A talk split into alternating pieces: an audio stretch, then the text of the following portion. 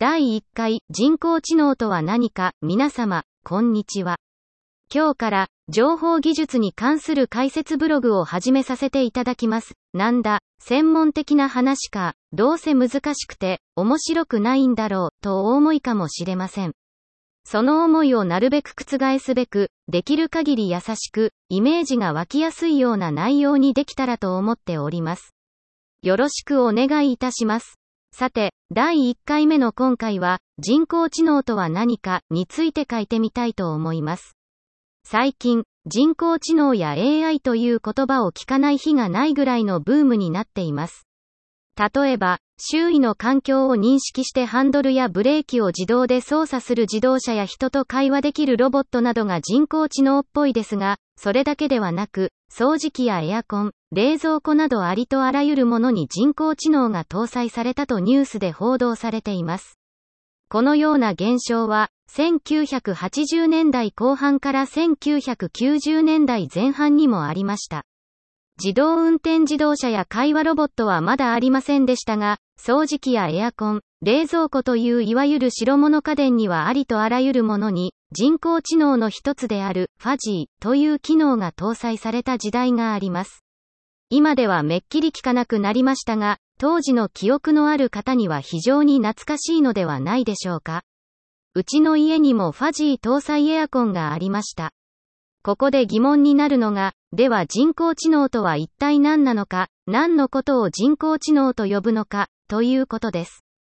皆様はこれに対する答えをお持ちでしょうか？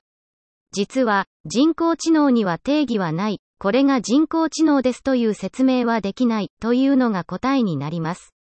人工知能を扱っている研究者や専門家は非常に多く、多岐にわたっています。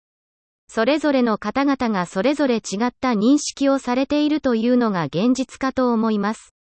また、専門分野によって異なるだけではなく、先の例のように時代によってもその定義は異なります。1990年代ぐらいにいわゆる人工知能と呼ばれていたものは、広く普及し認知されることで、当たり前の機能になります。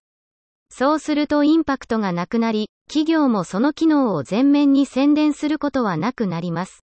そのうち忘れ去られていき、ブームは去ります。自動扉も江戸時代の人が見たら、それはもう立派な人工知能搭載扉でしょう。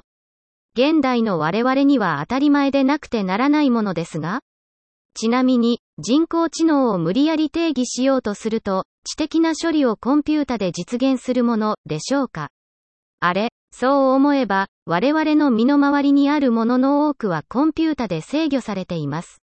あれもこれも人工知能。そう、人工知能はそんなに特別なものではないのかもしれません。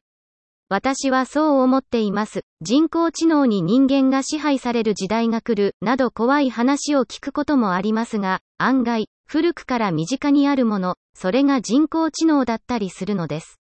怖がる必要はない気がします。ということで、次回は人工知能の知能とは何かについて書いてみたいと思います。